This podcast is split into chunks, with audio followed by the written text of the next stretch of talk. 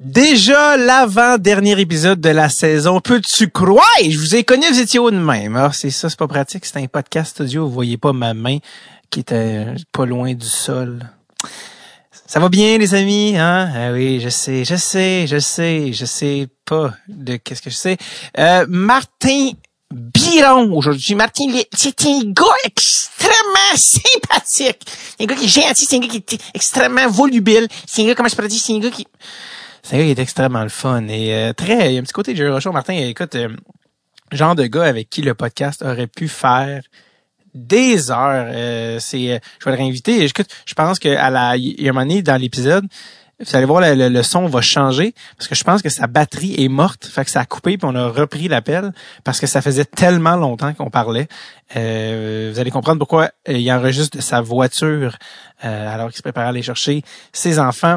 Euh, juste avant qu'on qu'on passe à la présentation de l'épisode, euh, je peux pas passer sous le silence une nouvelle qui est sortie cette semaine, qui est un peu moins ludique, mais peut-être un petit peu plus sad but true, disait Metallica.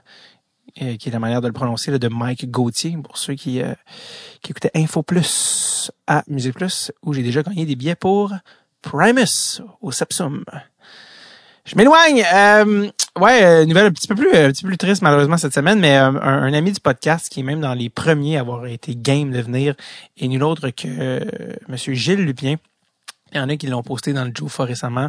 il y a un article de Régent Tremblay avec beaucoup de euh, beaucoup de, de oui d'affection qui a été faite qui, euh, qui, qui relate en fait que Gilles euh, est atteint d'un cancer et qu'il s'est fait dire qu'il en avait pour jusqu'à l'automne. Donc au moment d'enregistrer ceci en, mai 2021 il lui resterait quelques mois à vivre. Et Gilles je veux juste le saluer publiquement en ondes et je vais essayer d'y parler personnellement rapidement pour si vous vous revenir là-dessus. Mais je vais juste le dire publiquement c'est un gars qui est venu au podcast à l'époque où le podcast euh, il n'existait pas.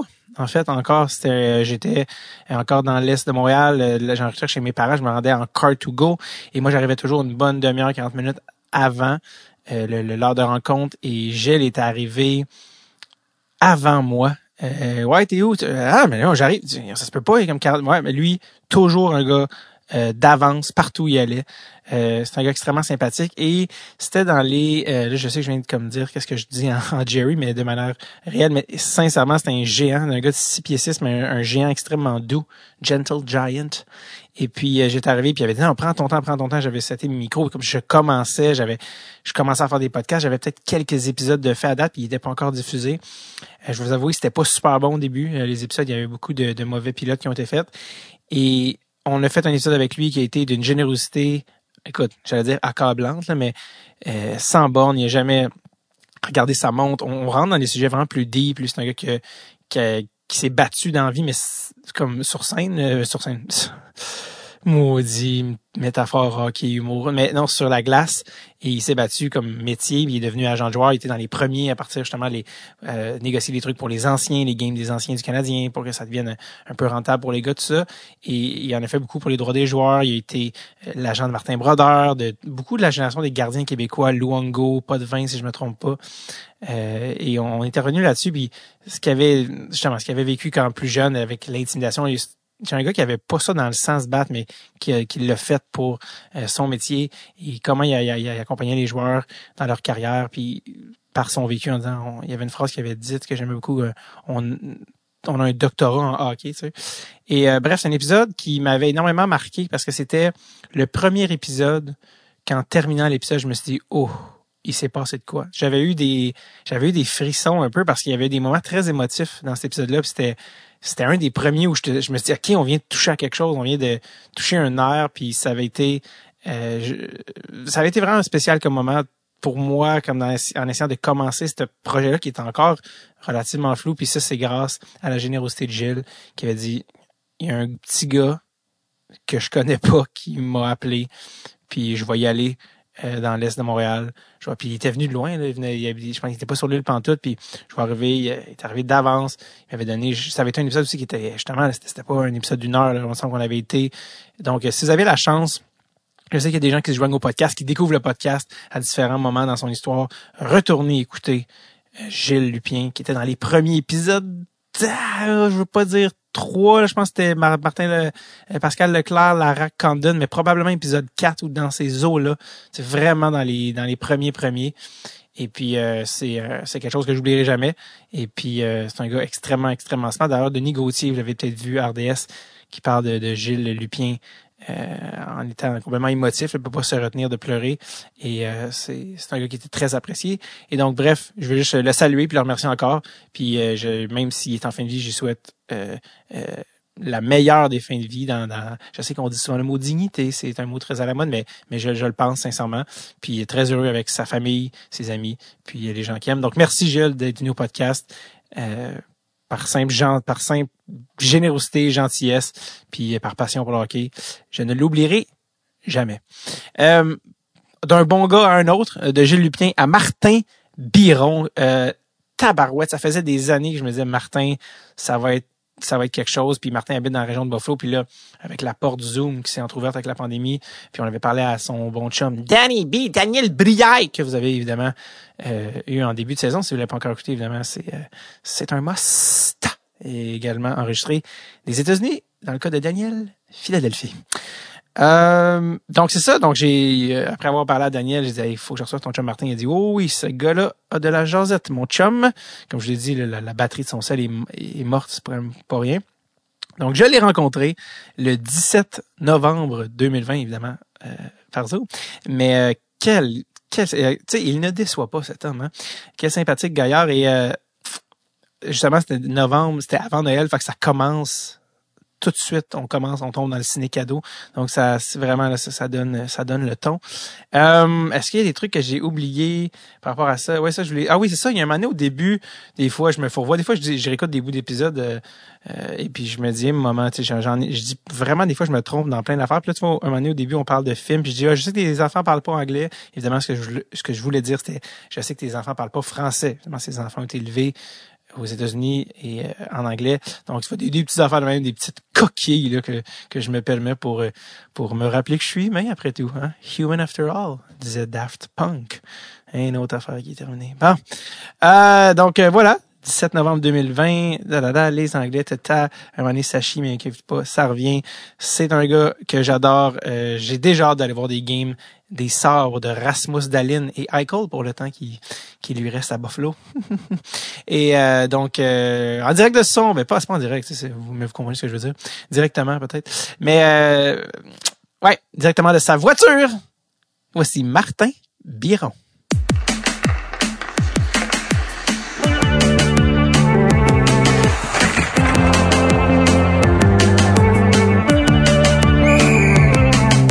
Avec David. On commence en direct d'un auto euh, parké à Buffalo.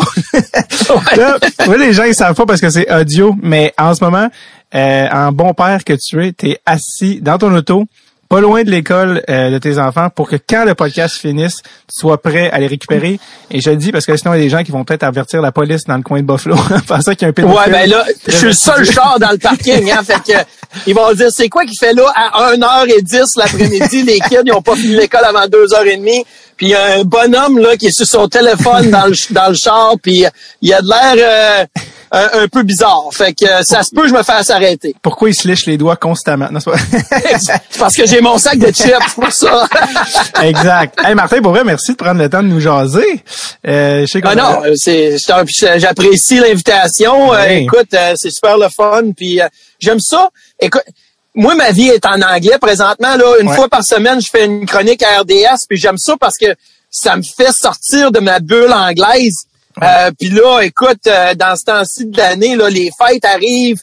Euh, écoute, ciné cadeau va recommencer, des choses de même. Hein? Fait que là, là, là j'aime ça parce que je suis vraiment là, dans ma, dans, dans ma personne en, québécois. Là, c'est, c'est pour ça que j'aime ça, là, parler avec euh, du monde comme comme toi puis puis du monde du Québec parce que ça me remet à mes à mes racines un peu. C'est quoi c'est quoi tes hits de ciné cadeau? C'est quoi tes go to là que que à chaque année, il faut que tu regardes pendant les fêtes? Ben, j'ai vu là, que la programmation est sortie hier. En tout cas, je sais que, écoute, le podcast va sortir dans quelques, quelques jours, semaines, là, mais écoute, les, euh, les Astérix, c'est euh, priorité. Tintin, c'est priorité. Euh, c'est ça vraiment. Puis même, j'ai vu que euh, il y a un cinéma en famille aussi. Il va y avoir Bac et Bottine, la garde des tucs, euh, le dîner de con, des choses comme ça. Là, ça, écoute, je vais les enregistrer puis je vais pouvoir les réécouter là, par après. Mais j'ai toutes les ben pas toutes, j'en ai pas mal là, les, les bandes dessinées des Astérix le Gaulois, je les ai à la mhm. maison. Tintin, je les ai pas mal toutes. j'ai deux beaux placards de ça aussi, fait que j'aime ça. C'est-tu des films que je sais que tes enfants parlent pas anglais, mais t'aimerais-tu ça partager ces films-là avec tes enfants? Tu sais, la guerre des trucs pis ces affaires-là, t'aimerais-tu des affaires que t'aimerais leur montrer? J'aimerais ça leur montrer, malgré que, écoute, euh, tu dois le voir aussi là, de génération en génération, il y a des choses qui se passent pas. Tu sais, un film là des années 80, euh, des fois tu regardes ça et tu te dis maudit que c'est mal fait, maudit que les images sont pas belles. C'est quoi ça là? C'est pas en, en haute définition là, ça ça voit mal, tu sais. Euh, puis pas juste des films francophones, des, des films anglophones aussi. Des fois, je dis à mes enfants, hey, ça c'est un super de bon film, on va l'écouter. Là, après 15 minutes, ils disent, voyons, c'est bien plat, ça. c'est un film des années 80, là. Mais mais il y en a des hits comme ça qui restent des hits. En tout cas pour moi. Alors, euh, on va, je, vais, je vais l'essayer avec eux autres encore ça. Euh, je pense aussi notre capacité d'attention a diminué à chaque génération aussi. C'est une autre ah. affaire qui euh, se diminue. Euh, pendant que tu es dans la région de Buffalo, vu que tu habites là, il y a une question que je vais te demander que parce que Buffalo est comme connu à travers les, les, la ligue, en tout cas pour les joueurs, que c'est la place où ils veulent pas aller, qu'ils trouvent, ouais. qu'ils trouvent donc plat, qu'ils ont fait. Toi, t'habites là, t'as installé ta famille là. C'est-tu vrai que Buffalo c'est si dole ou si euh, lait ou en tout cas, je sais, industriel ou peu importe. Tu sais, toi, t'habites là pour vrai. Là. Tu parles trop, t'as parlé trop avec Daniel Brière. Écoute, c'est ça qui est arrivé. Hein? Tu sais, Tidane, quand il s'est fait échanger de Phoenix à Buffalo, il disait, le coach à Phoenix, dans le temps, il, il, arrêtait pas de dire aux joueurs, si vous jouez mal, je vais vous échanger à Buffalo, ma gang. fait, vous fait que là, tu sais, tout le monde, le message dans la ligue, c'est toujours, à Buffalo. Mais écoute, je comprends ça parce que j'ai joué avec les Flyers, les Islanders et les Rangers. Puis quand on venait à Buffalo, on restait dans un hôtel poche au centre-ville. De marcher de l'hôtel à l'aréna, il n'y avait pas rien. C'est vraiment plat. Mais moi, j'ai grandi à la ville de Québec. Je suis un gars du lac Saint-Charles, au nord de, de, Québec. Puis, je parle, Buffalo, là, c'est comme la ville de Québec sans le centre-ville. Écoute, le centre-ville de Buffalo, c'est sûr que c'est poche. Mais les banlieues, le monde, c'est accueillant, c'est, généreux, c'est chaleureux, c'est, c'est tout ça. Alors moi, quand je suis arrivé à Buffalo ou dans la région de Buffalo à 20 ans, euh, j'ai vraiment aimé le, euh, la, la part là, qui était là, de la ville de Québec puis de transférer ça à Buffalo, j'ai vraiment aimé ça. Alors, je suis dans un petit village au sud de Buffalo, euh, pas grand monde. Il y a la rue Maine, là aussi, que tu as une coupe de, de restaurants, de bars, de boutiques et tout. Euh, mais c'est des belles banlieues, c'est euh, c'est quatre saisons. Écoute, on a un bel hiver, il neige pas mal. Euh, c'est sûr que le plus vieux que je suis, euh, l'hiver, mais euh, pour les enfants, c'est le fun. Il y a un printemps, il y a un automne. Alors, c'est le fun Buffalo, puis la majorité des joueurs, comme Brière, comme Jean-Pierre Dumont, comme euh, plusieurs autres joueurs qui sont venus ici à Buffalo, ils ont aimé ça et beaucoup d'eux ont resté à Buffalo. Écoute, euh, un ancien du Canadien, là, Craig Rivet, écoute, Craig Rivet, c'est un gars d'Ontario. Il a joué à Montréal, il a joué à San Jose, euh, puis il reste ici à Buffalo. Pourquoi? Parce que pour sa famille, c'était Buffalo. Il voulait que sa famille soit ici euh, parce qu'il a bien, bien aimé ça. Alors, les gens aiment ça. Scotty Bowman, euh, Scotty Bowman aussi, sa famille était Scotty Bowman est là, exactement. Écoute, Marcel Dion, qui est un gars, écoute, qui, qui, a jamais joué ici avec les Sables de Buffalo, était mon voisin là d'une coupe de rue là pendant plusieurs années il, est resté ici à Buffalo. Alors, il y a beaucoup de monde qui aime ça. Puis, vraiment, là, j'étais à 5h30, 6 h de route de Montréal, 8h, 8h30 de route de Québec, euh, où je vais à Toronto en deux heures, prendre un avion, me retourner à la maison. Euh, j'étais à côté du Canada, alors j'ai mes postes canadiens à la TV puis tout. Fait que euh, je suis correct. Moi, j'aime j'aime bien ça. All set, ouais. Ben, parlons-en de Buffalo. Euh, toi, ben, pour ceux qui ne savent pas, ou peut-être les plus jeunes qui t'ont peut-être moins vu jouer, mais tu es un 16e overall pick, choix première ronde de 95 des sabres, l'année où le Canadien avait repêché euh, 8e. T'as souviens-tu qui? Terry. Oui, c'était Terry Ryan qui avait été repêché. Euh, puis, ben, malgré Terry Ryan avait de bonnes intentions de jouer dans la Ligue nationale. Ça n'a pas vraiment marché ben, ben pour eux il autres. A fait, il, a fait un, il a fait un livre il y a une couple d'années qui s'appelle euh, quelque chose... quelque chose Tales of a First Round Nobody. Exact, ou, quelque chose comme ça. la confession d'un flop de première ronde, une affaire comme ça. Exactement. Bref, fait que toi, t'es repêché 16e cette année-là euh, par Buffalo. Puis euh, c'est assez spécial parce que d'habitude, tu finis ton junior, puis après ça, tu vas pro, puis là, tu joues. Mais toi, ta première game NHL, ça s'est pas passé exactement comme ça. Il y a eu un, un setup un peu hollywoodien. Là. Oui, euh, mais c'était assez spécial. Fait qu'on retourne en 1995. Ça fait quasiment 25 ans de ça là, euh, cette année. alors, c'est le camp d'entraînement d'équipe Canada Junior. Puis ça, c'était à Campbellton, euh, au Nouveau-Brunswick. Fait que là, je vais au camp d'entraînement de l'équipe Canada Junior.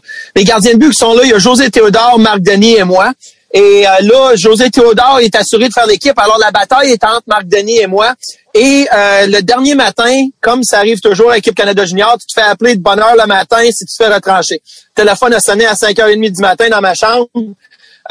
puis j'ai répondu, ils ont dit, viens à la chambre des entraîneurs. Alors, je savais que j'avais été retranché. Les quatre derniers retranchés cette année-là, c'était moi, Daniel Brière, Jay McKee, puis Daniel Cleary. Encore quatre gars qui ont fait de la Ligue nationale, qui ont quand même eu de bonnes carrières. Et là, je suis retourné chez nous. Fait qu'on se retourne au 22, mettons, décembre, juste avant le Noël. Puis je me souviens, j'ai regardé le match du Canadien à TV ce soir-là. Et le Canadien jouait contre les Penguins de Pittsburgh et euh, Jocelyn Thibault était dans le filet. Euh, et euh, Jocelyn Thibault avait eu un blanchissage. Je pense qu'il avait battu Pittsburgh 1-0 cette année-là. Euh, ce match-là. Alors, je me disais, moi, chez nous, hey, euh, je veux-tu pas être le, prochain gardien de but qui va rencontrer les Penguins de Pittsburgh parce qu'ils viennent de se faire battre 1-0. Les Mario Lemieux, les Ramir Jagger, les Peter Nedved, pis ces gars-là, ils vont être déchaînés après Noël. Ben, je me suis fait appeler le lendemain par Larry Carrière, qui est assistant directeur général des Sabres. Il a dit, Martin, on a des blessures, on a besoin de toi à Pittsburgh le 26 décembre et tu vas gauler cette game-là. moi, je me souviens de ce que j'avais dit le soir d'avant en voulant dire, oh boy, ça, ça sera pas là, euh, magnifique pour moi, mais c'était une expérience incroyable. Écoute, le 25 décembre, le jour de, le jour de Noël, je suis parti en avion de Québec. Je suis allé à Pittsburgh. L'équipe est pas arrivée avant le lendemain matin. Alors, je me suis levé, j'étais allé à l'aréna, pratique de matin. La game le soir, je me souviens pas pantoute là, de l'expérience comme telle parce que c'est j'étais comme dans un nuage. Euh, j'ai vu la vidéo puis je me suis fait marquer pas mal de buts en première période, mais quand même c'était c'était une expérience assez incroyable. Puis il y a une chose que je me souviens, c'est que dans la période de réchauffement, faut qu'on aille dans l'autre zone. C'est comme à Pittsburgh, dans l'ancien Mellon Arena, les, les mhm. glous, là, euh, les, les, joueurs des Sabres partent de la gauche et s'en vont dans la zone à droite, et les joueurs de Pittsburgh partent de la droite et s'en vont dans la zone à gauche. On fait comme un criss-cross au centre. Puis moi, je m'étais mis dans le coin de la patinoire pour m'étirer, pour me stretcher. Puis là, je me rends compte que les joueurs des Pingouins embarquent un par un sur la glace à côté de moi. La porte de leur chambre était juste à côté de moi. Écoute, j'en avais aucune idée. Et là, tout le monde embarque la glace. Et là, tu vois, il y a Ramir Yager, il embarque la glace. Puis je me dis, oh boy, avec le molette puis tout en arrière, tu sais. puis là, la foule commence à faire du bruit. Et le dernier des pingouins a toujours embarqué la glace. C'est qui? C'est Mario Lemieux. Mario, Alors, Mario embarque la glace. Il me donne une tape sur ses pads, puis il dit « Good luck, kid ». Puis il s'en va dans sa zone. Puis je vois le grand 66 patiner vers sa zone adverse. Écoute, euh, je pense que j'ai, j'ai, j'ai fait pipi dans mes dans mes culottes à ce moment-là. Là, ça, ça a été assez hein? spécial comme expérience. Puis c'est pour ça que je me souviens plus qui s'est pas qu'est-ce qui s'est passé après ça. J'étais euh, j'étais dans un rêve. Mario a-tu scoré une coupe de fois contre toi? Ce game-là? Mario a jamais marqué contre moi. Jamais. Ben, malgré que j'ai joué deux périodes. By the way, ce qui aurait été un honneur. les deux meilleurs joueurs dans l'histoire du hockey ont jamais marqué contre moi. Wayne Gretzky, j'ai jamais joué contre Wayne, fait que, mais quand même, j'ai pas besoin de le dire. Et Mario, j'ai joué deux périodes contre lui, cette game-là. J'ai joué la première et la troisième. La deuxième période, euh, l'entraîneur Ted Nolan, il a dit, on va enlever le kid, pour on va lui donner la chance de respirer un peu. Alors, euh, il a pas marqué. Puis quand il est revenu au jeu, euh, des années plus tard, lorsqu'il est revenu au jeu, il a jamais marqué contre moi. Euh, le reste de l'équipe, écoute, en marquait 10 par match parce que je jouais jamais bien contre les Pingouins. Mais Mario n'a jamais marqué. Alors, c'est une petite euh, une petite, euh, mettons, là, euh, reconnaissance que j'ai jamais fait. je me suis jamais fait marquer par les deux meilleurs joueurs de hockey au monde. Est-ce que tu savais qu'en jouant cette game-là, le 26 décembre 95, que j'ai lu que apparemment tu es devenu par le fait même le garde, le quatrième, quatrième gardien le plus jeune à starter un match NHL. Oui, je le savais. Je pense qu'il y en a eu un ou deux autres là, depuis euh, ce temps-là qui étaient, ont été plus jeunes. J'avais 18 ans mm. et, euh, et 180 jours ou quelque chose comme ça euh, lors de mon départ. mais je vais te dire, quand tu as 18 ans, tu es un peu naïf, hein? tu es un peu là, niaiseux. Moi, là, dans ma tête, là, quand je m'étais présenté au camp d'entraînement des Sables de Buffalo au mois de septembre 95, je pensais que j'allais faire l'équipe. Écoute, j'étais le meilleur gardien dans ma tête. Là. Dominique Assec, c'est qui, lui, tu sais? Euh, je vais faire, je vais faire l'équipe des Sables. Et lorsque je me suis fait retrancher, j'étais comme un peu déçu. Puis là, je me fais rappeler à Buffalo. Dans ma tête à moi, là, je fais un blanchissage, ma première, ma, ma, première présence dans la Ligue nationale de hockey. Écoute, je suis bon, je suis un des meilleurs. Je vais arriver à Pittsburgh, je vais faire un jeu blanc. Écoute, ben le premier lancé que j'ai, j'ai fait face, c'était Peter Nedved de l'aile un peu. Elle m'a passé par-dessus la mitaine. Elle est rentrée la barre horizontale dans le filet. Alors, j'avais un pourcentage d'arrêt de 0% à mon premier lancer. ça n'a pas super bien parti. Puis, euh, ta première game, tu te souviens-tu de ton numéro, ton fameux numéro? Oui, ah ben, j'avais le double zéro. Puis ça, c'était un peu une surprise parce que euh, quand j'ai joué Midget 3 avec les forestiers de la BTB-Témiscamingue, euh, il y avait des numéros spéciaux. Écoute, il y avait pas là 1, 2, 3, 4, 5, 6, 7, 8, 9, 10. Les numéros pour les gardiens de but, c'était 0, 0, 33 puis 35, je pense. Et moi, je voulais pas avoir 33 parce que euh, c'était le numéro à Patrick Roy j'étais un, un, un, nordique. Écoute, j'étais un, Québec, un nordique de Québec, euh, j'ai le Canadien, j'ai Patrick. Ben, je, je l'appréciais, mais s'il pouvait perdre contre les Nordiques, c'était parfait. Alors, euh, je voulais pas le 33. Je pense que mon partenaire, son nom c'était Martin Bradette, je pense qu'il avait pris le 35. Il est venu au podcast. Hein? Il est venu au podcast, oui. OK, bon, ben garde, Martin, je pense qu'il avait pris le 35. Alors, j'étais comme resté avec le double zéro. J'avais une super de bonne saison cette année-là avec les Forestiers. L'année d'après, avec les Arfans Beauport, les Arfans m'avaient donné le, le choix de garder le double zéro si je voulais. Alors, j'ai dit oui. J'ai eu une super de bonne saison. Alors, j'avais toujours aimé ce numéro-là, mais dans le camp d'entraînement avec les Sables de Buffalo, écoute, tu donnes pas là, un ticket de 18 ans au camp d'entraînement, le double zéro. euh, tu lui donnes le numéro, là. je pense que j'avais 35. Je pense que c'est le numéro que j'avais là, en match hors concours. Mais lorsque je suis arrivé à Pittsburgh, dans la chambre, le soir du match, j'ai regardé, puis mon numéro, mon gilet était là et le numéro double zéro était là. Alors, c'est le, le, soigneur Jim Puditelli qui avait dit à Ted Nolan puis à, John Muckler, il avait dit euh, je veux le double zéro pour Martin, c'est son numéro dans le junior, puis ça va être très spécial. Alors, il me l'avait accordé. Alors, j'ai porté le double zéro là, pour, pendant quelques matchs dans la Ligue nationale. Mais tu savais que la Ligue nationale a fait une, une règle qui a été surnommée la Martin Biron Rule? Oui, euh, ça c'est spécial parce que euh, ma première année dans, dans la Ligue américaine avec les euh, Americans de Rochester, notre, notre, soigneur, notre trainer, euh, voulait pas me donner le 0-0. Lui, c'était un gars qui disait, t'es une recrue, tu prends le numéro qu'on te donne. Il m'avait donné le numéro 1.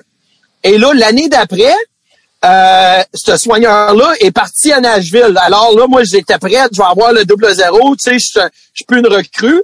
Et là, la Ligue nationale et en vertu la Ligue américaine avait un règlement que tu n'avais plus le droit d'avoir le numéro 00. C'était de 1 à 98. Euh, Wayne Gretzky avait pris sa, retraite, alors 99 n'était plus dans les dans, les options pour personne.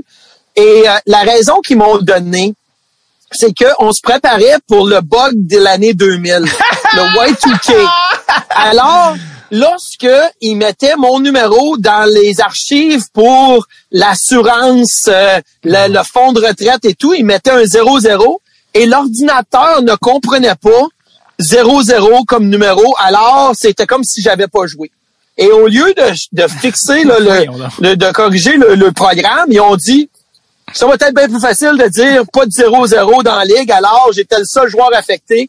ils ont dit bon ben le kid là, de, de, Québec là, il peut changer de numéro. Et c'est pour ça qu'ils ont fait le, le, le, règlement. On dirait que c'est soit qu'ils sont vraiment pas bons en informatique ou qui sont vraiment comme conspirationnistes par rapport à la théorie du bug de la... Je pense qu'ils étaient juste lâches. Ouais, c'est ça.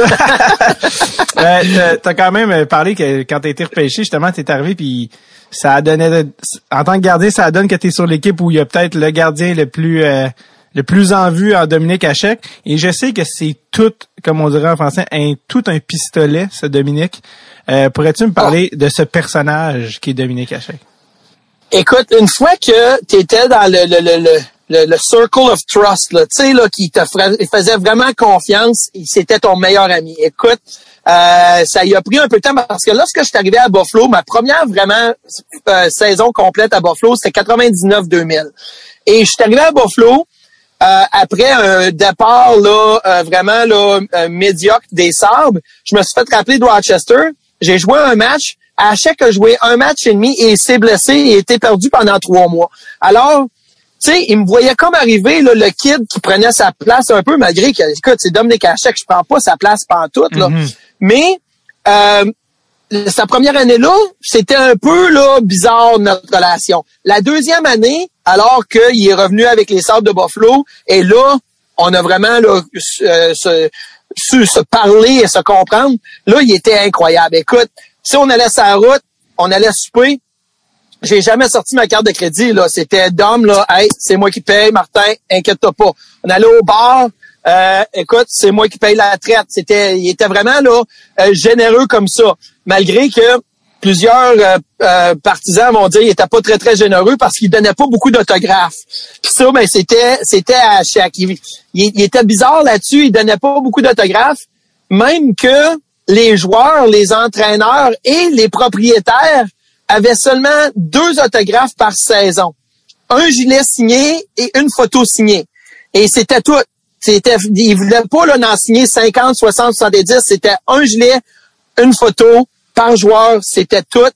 Euh, il était un peu bizarre là-dessus, mais un gars incroyable. Écoute, un gars relax, tellement que euh, une game, je me souviens, euh, j'étais assis dans, à côté de Dominique Hachek. On se prépare pour aller sur la patinoire euh, pour la période de chauffement. Et Dom, il me regarde puis il dit, Marty, Marty. Puis là, je le regarde, je dis oui, il dit, j'ai pas mon jock, j'ai pas mon jock. Fait que là, il avait, il avait oublié son jack strap. Écoute, t'es un goaler, là. C'est une pièce d'équipement que t'oublies pas, hein. T'oublies pas de mettre ton jack strap, ta coquille. Mais je dis, comment ça, t'as oublié ton, ton jackstrap? Écoute, il dit, je l'ai oublié, garde, il l'avait dans le fond de son stall, en arrière de ses gants, euh, dans son vestiaire, il était là, puis il avait oublié de le mettre.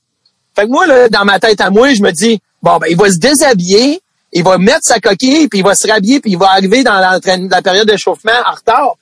Non!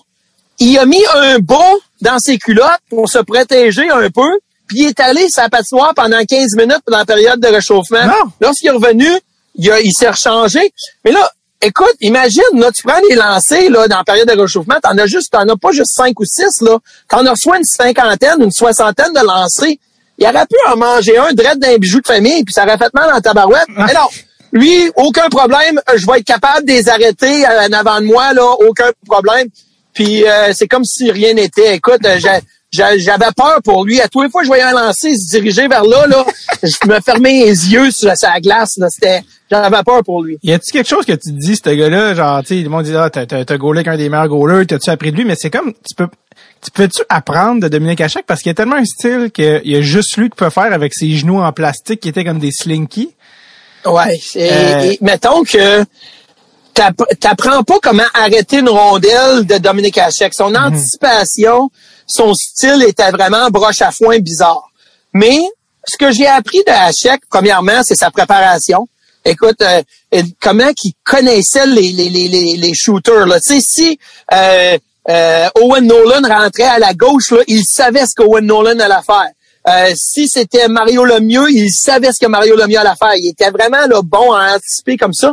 Et ses déplacements étaient incroyables. Lorsque tu fais des exercices de gardien de but, la majorité des exercices de gardien de but sont basés sur les déplacements. Et ces déplacements étaient vifs, étaient rapides, étaient, ses arrêts étaient secs. Alors, c'était vraiment le fun d'observer Dominique Hachek dans les entraînements pour voir là sa base. Sa base était exceptionnelle. Là, de la manière qu'il arrête les lancers, il y a juste Dominique Hachek qui est capable de faire ça. Mais sa base là est exceptionnelle. J'ai appris beaucoup de lui. Euh, j'ai appris beaucoup de Ryan Miller, d'Henrik Lundqvist et de tout. Mais Hachek, c'était le, plus bizarre, mais quand même un des gars avec lequel j'ai appris le plus. Ah oui, tellement. Parce que je, te demandais comment il était, parce que je, je sais pas dire n'importe quoi. Je sais pas si c'est Matthew Barnaby. Mais je pense que c'est Matthew Barnaby qui avait dit que dans un podcast, il était comme ouais, il dit à chaque je l'aimais vraiment pas, il était vraiment mean avec les rookies. ouais, lui, Barnaby puis Dom, ils se sont pas aimés. Euh, il y a eu des rumeurs aussi là euh, lorsque Ted Nolan s'est fait congédier qu'apparemment c'était l'histoire à sec, Nolan, peu importe.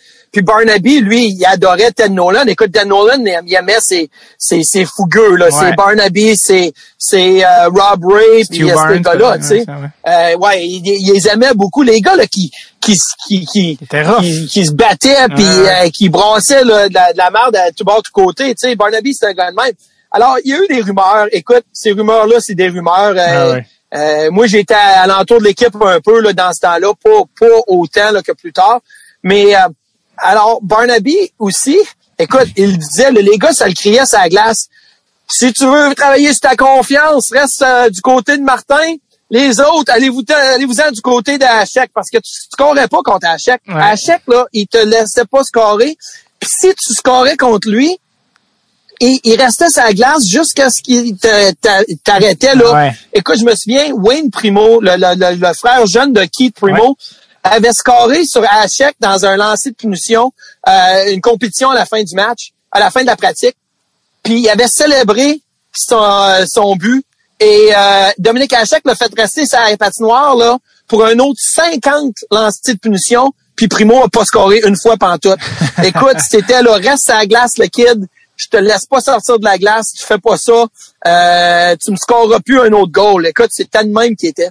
Et c'est ça a été la, stratégie de l'équipe tchèque. C'est comme ça qu'on gagne la médaille euh, la médaille d'or olympique. Je pense 98 en Nagano exactement. Il a arrêté euh, euh, Raymond Bourque, Shanahan. il a arrêté toute la gang là. Lindros a pogné le poteau. il y avait Fleury, je pense. Mais Wayne Gretzky. Oui, c'est vrai. Théo Fleury était là aussi. Wayne Gretzky qui était un, étudiant de, la game. Il disait quand les shootouts est venu, il dit je savais dans quoi on s'en Quand l'overtime a commencé, il faisait juste domper la rondelle, les, les checks, puis il faisait juste, il jouait pour le, le shootout, parce que s'ils vont au shootout, à chèque, il va nous faire gagner.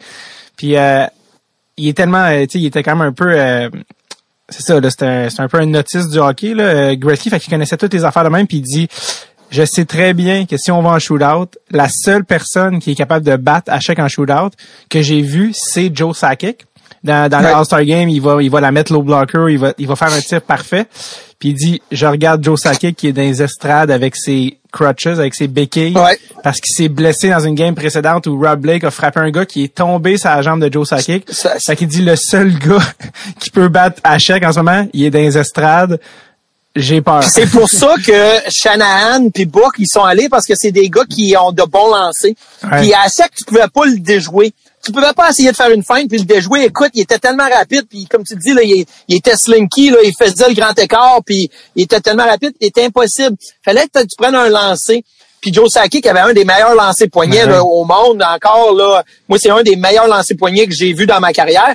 Euh, c'est pour ça que Brendan Shanahan puis Raymond Bourque y avaient été parce que les autres, puis Lindros aussi, c'est des gars qui ont un bon lancer du poignet. Puis c'était la seule manière que tu pouvais battre Dominique Hachek. Mais je vais te dire là, Hachek là, Écoute, ils ont gagné la médaille d'or à Nagano.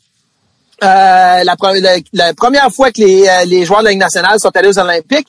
Et ils, sont partis sur une brosse là, pendant deux semaines. Là. Quand il est revenu à Buffalo, là, je pense qu'il était encore sous. Écoute, c'était incroyable. Les Tchèques, ils en ont fait le party là, de cette médaille d'or-là pendant plusieurs semaines. Mais oui, c'est pas comme ça rappeler les, les Capitals puis Ovechkin dans les fontaines. Mais écoute, les, Tchèques qui gagnent la médaille d'or, comme c'est pas réarrivé, ça arrive vraiment pas souvent. Fait faut que quand, quand c'était le prime à Jagger, c'était le prime à, à Hachek, fallait qu'il gagne.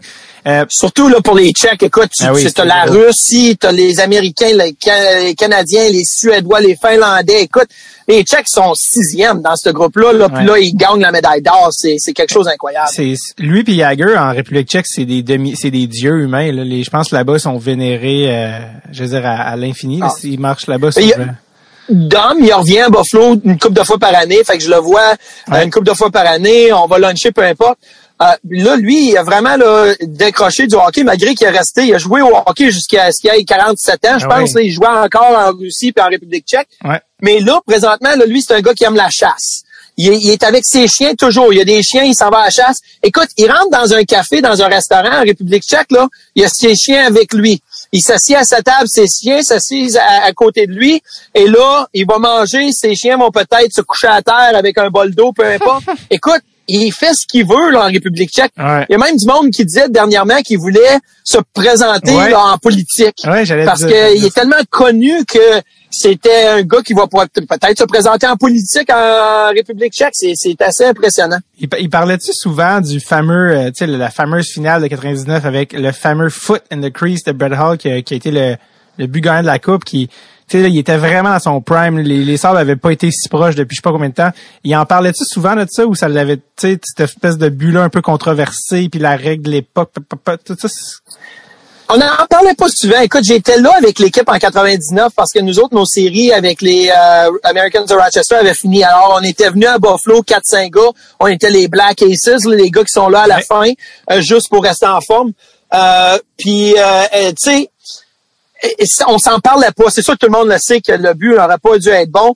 Mais notre seule chance de, de gagner, c'était Dominique Hachek. Écoute, notre première ligne, là, c'était Michael Pekka, Dixon Ward, puis Vaclav Varada. Écoute, c'est pas des... Michael Pekka, oui, c'est un bon joueur de hockey, là, un, un très bon joueur de hockey, mais les autres, là, c'était pas des superstars. Là. Ouais. La seule superstar qu'on avait, c'était Dominique Hachek dans le filet. C'était notre seule manière de, de remporter le match. Et euh, écoute, euh, c'est sûr que c'est pas le genre de but que tu veux perdre la Coupe Stanley euh, contre, mais euh, euh, des choses qui arrivent, t'en Ouais. parles pas, puis tu, tu move on. Ouais, ouais. Moi, ce que j'aimais d'Achek, c'est que les gens pouvaient dire, ah, son style, c'est comme, il y a beaucoup de hasard, mais tu peux pas faire ça pendant 20 ans. Je pense qu'il il était, on dirait que, dis-moi si je me trompe, là, mais j'ai l'impression que son plus grand talent, Dominique, évidemment, il est extrêmement athlétique, mais il faisait tout le temps croire aux joueurs qu'il l'avait battu.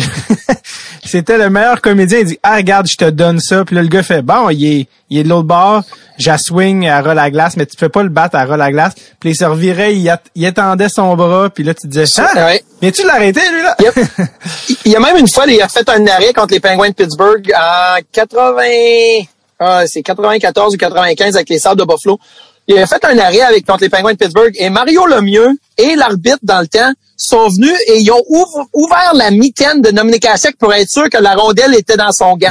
Écoute, il était couché, Mario a essayé de la lever et Dominique a sorti la, la, la mitaine et là, l'arbitre puis Mario se sont regardés et se sont approchés ensemble et l'arbitre a pris la mitaine de Dominic Hachek, l'a ouvert pour être sûr que la rondelle était dans le gant. Ouais. Écoute, et quand tu tu tu, euh, tu fais un arrêt comme ça sur un, un- une star comme Mario Lemieux, là, euh, t'es quelque chose de spécial. Il l'a- il l'appelait la pieuvre à cause de son style dans le crease. Puis une affaire qui m'a toujours fait rire de lui, qui était une affaire que c'est drôle parce que Dominique Hachek, il faisait l'inverse de ce que les goalers se font enseigner dans les écoles.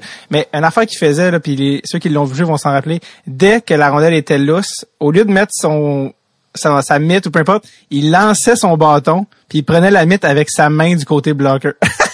Ouais, il prenait la rondelle, là, il, il- puis ça, là, écoute, moi, je me souviens être un kid puis voir ça. Puis là, je l'ai essayé une fois dans une pratique, la rondelle d'alentour de moi. Je drop mon bâton, j'essaie de la ramasser avec ma main. Puis là, tout d'un coup, je mange trois, quatre coups de bâton, c'est droit. Je te dis, ça, ça, ça, ça fait pas, ça fait pas du bien, là. Ouais. Il faut vraiment que tu sois rapide pour Ouais. pouvoir le faire puis au bon moment. Euh, mais, euh, ouais, son, son sens de l'anticipation et, écoute, à Chèque, là, quand il était jeune en, en, ben, en Tchécoslovaquie dans le temps, euh, il, il était, il jouait au soccer, il était un gardien de but au soccer. Ouais. Alors, il se servait de ses mains beaucoup. Alors, lorsqu'il a, Ah, oui. fait une transformation au hockey, ses mains étaient vraiment actives. Beaucoup de gardiens de but européens ne se servent pas de leurs mains parce que ils ne jouent pas au baseball. Mhm. Et le gant pour attraper le mythe, c'est ils sont pas capables d'attraper des rondelles parce que ils ont jamais joué au baseball. Mais lui à sec, c'était il était capable d'attraper une rondelle, mais il était actif avec ses mains parce qu'il était gardien de but au soccer. Et c'est pour ça qu'il était, il pensait là, comme un gardien de but de soccer des fois à se garocher à la face Ouais, à, ouais, ouais. à, se planter, là, à se garocher dans sa glace parce que c'était un gardien de but de soccer. Puis quand il sortait de ses filets aussi, c'était tout le temps, ça donnait tout le temps lieu à un sketch. Il se ramassait dans le coin avec un perdre un bâton en train de frapper. C'était une aventure à ben tous les fois. quand il a pogné Marianne Gaborik, là, euh, il l'a fait flipper trois, quatre fois dans les airs. Ça, il était avec les Red Wings de Detroit dans le temps. Et Gaborik était avec euh, Minnesota. Mais euh, il l'a fait flipper deux, trois fois. Puis, tu sais, il y a une, fois, Dom, il a essayé de se battre. Écoute, une fois, il a essayé de se battre. Alors, il s'en va, il patine jusqu'à l'autre bout de la glace. Je pense que c'était contre Colorado. Euh, puis tu sais, il y avait assez une, rivalité assez intense avec Colorado. Je pense qu'il est allé à l'autre bout de la patinoire avec Colorado. Lorsqu'il est arrivé à l'autre bout de la patinoire, il a trébuché, il a tombé, il s'est ramassé sur le dos. puis il a pas, il dit c'est pas battu. Tu sais, c'est les aventures, les aventures de Dominique Hachek. Ben, parlant de parlant de bataille, qui dit euh, ton passage à Buffalo dit inévitablement ah. la célèbre parce que ça arrive pas souvent des batailles de goalers fait que quand ça arrive ça fait les highlights jusqu'à pour l'éternité euh, ton fameux combat avec euh, Rest in Peace Feu Feu Ray Emery écoute faut que tu me parles de cette parlant d'aventure de cette fameuse épopée de la de la bataille ah, comment ça s'est ramassé à il faut que je commence les, les games avant. Alors, euh, on avait une très bonne équipe en 2005, 2006, 2006, 2007. C'est la première saison 2005-2006. On a perdu contre euh, la Caroline en demi-finale, en finale de conférence. On aurait dû les battre. Hein. On avait des blessures à la défense et tout. Ah ouais, euh, je sais pas si tu en as parlé avec Daniel Brière, mais en tout cas. Daniel, il nous a dit que vous avez perdu quatre défenseurs sur six. Puis quand je ben, c'était quatre de nos meilleurs ben cinq défenseurs. Là. Puis le, sixième, c'était Brian Campbell qui était une recrue. Là. Alors, on a perdu quatre bons. Il m'a dit, Daniel, quelque chose, écoute, j'ai ri, là, je, croyais pas. Il m'a dit, la prochaine étape, Jason Pomainville s'en allant en défense. J'ai dit, là, ça n'a pas rapport. Il y avait plus de défenseurs. Écoute, on a joué avec euh, Doug Janik, Nathan Page, puis euh, Jeff Gilson. C'est trois gars de Ligue américaine. Euh, écoute, c'était, puis on menait 2-1 après deux périodes, là, en septième match en Caroline, là. On, on était passé à, à deux pouces là, des battes. Quand je dis, quand je demande à Daniel s'il pense souvent à sa défaite de la Coupe année 2010, il me dit, pour vrai, je pense plus à celle de, de, de Buffalo 2006. Ça te donne une idée parce qu'il dit, je pense qu'on était la meilleure équipe des quatre. Ah, mais c'est sûr, Edmonton, écoute, on, on les aurait battus dans notre, dans notre sommeil, malgré que ça joue sa glace, là, mais, euh, fait que là, Bref. écoute, on a eu des blessures cette année-là, 2005-2006. 2006-2007, on a encore une meilleure équipe. Écoute, cette année-là, ils ont gagné le trophée du président, la meilleure équipe dans la nationale. Euh, tout va bien. Et là, on commence à perdre des joueurs. On a perdu Paul Gostad. Il s'est déchiré le tendon d'Achille. Il s'est coupé lui-même le, talon sur la patinoire en essayant d'éviter une mise en échec. Et il s'est coupé le, tendon d'Achille lui-même. On avait, on commençait à perdre des joueurs à tous les games. Alors là, tu commences les souvenirs de l'année d'avant ou lorsqu'on a perdu quatre défenseurs. Là, tu commences à être frustré un peu parce que, écoute, les blessures commencent à s'empiler. Puis là, tu dis encore une fois, on perd des gars. Et là, on joue contre Ottawa. Puis Ottawa-Buffalo a toujours une rivalité qui a commencé dans les années 90. Euh, Michael Pekka, Alexei Yashin, le but de Derek Plant contre Ron Tugnot en septième match, prolongation et tout. Ah, il y a une bonne rivalité Ottawa-Buffalo. Et on joue à la maison en deuxième période. Moi, je suis à l'autre bord, à l'autre bout de la glace, à 200 pieds de ça. Euh, je vois tout ce qui se passe. Chris Drury vient pour faire un lancer au but. Il manque le filet. Et là, je suis capable de compter un Mississippi, deux Mississippi, trois Mississippi. Paf! Il se fait frapper par Chris Neal, un coup à l'aile, le, coude à la tête. Et là, Chris Drury, qui est un de nos co-capitaines avec Daniel Brière, est étendu sur la glace, là, puis il bouge pas. Alors là, encore plus de frustration parce que là, tu dis, hey, c'est notre capitaine, un de nos capitaines. Chris, c'est un méchant bon gars et il vient de se faire donner un coup salaud par Chris Neal. Et là, tu le vois, l'intensité et euh, euh, la, la, la haine qui, qui s'amorce là, dans, dans, dans, notre, euh, dans notre équipe, dans le building. Alors là, Chris Drury sort de la patinoire et Lindy Ruff et Brian Murray, un autre qu'on a perdu dans les dernières années, s'engueulent sur le banc. Et vu qu'on est l'équipe domicile, on a le dernier changement. Alors, Ottawa met sur la glace, Jason Spezza, Danny Hitley et Mike Comrie, la ligne, une ligne assez là, efficace à l'offense, mais pas trop trop de, poids. Et Lindy Ruff réplique avec Adam Mayer, Andrew Peters, puis Patrick Caletta. Caletta, c'était son premier match avec les Sables de Buffalo. Euh, puis Caletta, c'est un gars de Buffalo. Puis après ça, tu sais, la carrière de Patrick Caletta, c'est un gars là qui euh, donnait des coups l'eau. Puis euh, moi, je l'aime bien, c'est un de mes chums, là, mais c'était, c'était pas un sage sur la patinoire. Mm-hmm. Alors, je le sais, à ce moment-là, ça va brasser. moi, là, j'étais à l'autre bout de la glace, là. Puis j'ai déjà commencé à, à desserrer ma mitaine parce que j'aimais ça avoir la mitaine assez serrée. J'ai déjà commencé à lousser là, tout mon équipement parce que je sais que ça va brasser. La, la, la mise en jeu se donne. Euh, Andrew Peters puis Danny Hitley se poussent et tout. Et là, ça commence à se battre. Moi, je suis déjà parti. et là, je me ramasse au centre de la glace. Puis, t'as Ray Emery en avant de moi. Écoute, Ray Emery, là, dans le temps, là, il devait peser 225-230 livres. J'en pesais 170. Écoute, c'est un gars qui se battait, les gants d'or, puis tout. C'est un boxeur. Moi, la seule fois que j'ai boxé, c'était euh, euh, euh, Mike Tyson Punch Out, tu sais, au Nintendo, au Nintendo. tu sais, fait que euh, je suis pas un boxeur, tu sais. Ouais. Mais quand j'étais plus jeune, je me souvenais toujours d'avoir vu un plus petit Félix Potvin Oui. donner une volée à Ron Extall, le grand tough Ron Extall. Oui. Alors moi, je me suis toujours dit, ça va être moi ça, Félix Potvin, une fois dans ma carrière, euh, je vais sacrer une volée à quelqu'un, je vais être chanceux, puis euh, ça va être ma seule bataille. Et là, tu te ramasses contre Ray Emery et je me dis, c'est la meilleure opportunité de surprendre le monde. Là, c'est c'est c'est Buster Douglas contre euh, contre Mike Tyson et il passe le KO. Là, tu sais, c'est Ouais. c'est c'est ça qui va arriver. Alors Ray Emery se sort son masque, il enlève son masque, il a le gros sourire euh, dans le visage en voulant dire, écoute, c'est c'est tellement facile, je vais battre ce kid là, là assez facile. Puis moi, ben j'ai un peu une peur, mais je suis excité puis je suis content parce que c'est ma bataille, je vais la gagner. Et là, on se pogne, puis pif, paf, les coups de poing, ça s'en vient de tout bas, de tout côté. Écoute, j'essaie d'éviter tout ça. Je me suis pas fait frapper dans le visage, je me suis fait frapper dans le derrière de la tête une fois, puis je vais te dire, ça a fait mal. Euh, je suis chanceux, je l'ai pas man- mangé une sur le nez parce que ça aurait fait mal aussi. Et là, on tombe sur la glace, et là, il est au-dessus de moi. Il était correct avec moi. Là, il aurait pu me donner deux, trois bons coups de poing. Il m'a pas donné rien. Il me regarde puis il dit On se relève puis on y retourne. Euh, je dis parfait, round 2. Écoute, on arrive pour se relever et là, Andrew Peters, qui était notre gars tough, s'en vient tranquillement vers nous autres en voulant dire c'est quoi qui se passe ici avec les goalers?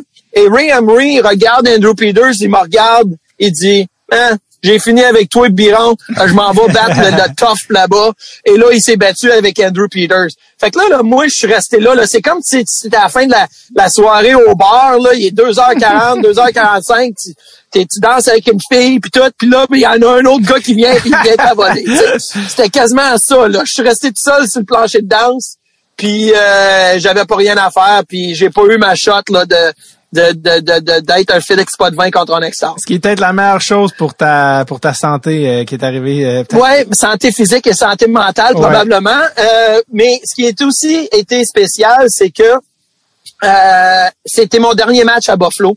Ah, la semaine ouais. d'après, j'ai été échangé aux Flyers de Philadelphie. J'ai- C'était ma dernière fois sur la patinoire ici à Buffalo Ah, en c'est donc tant que sabre.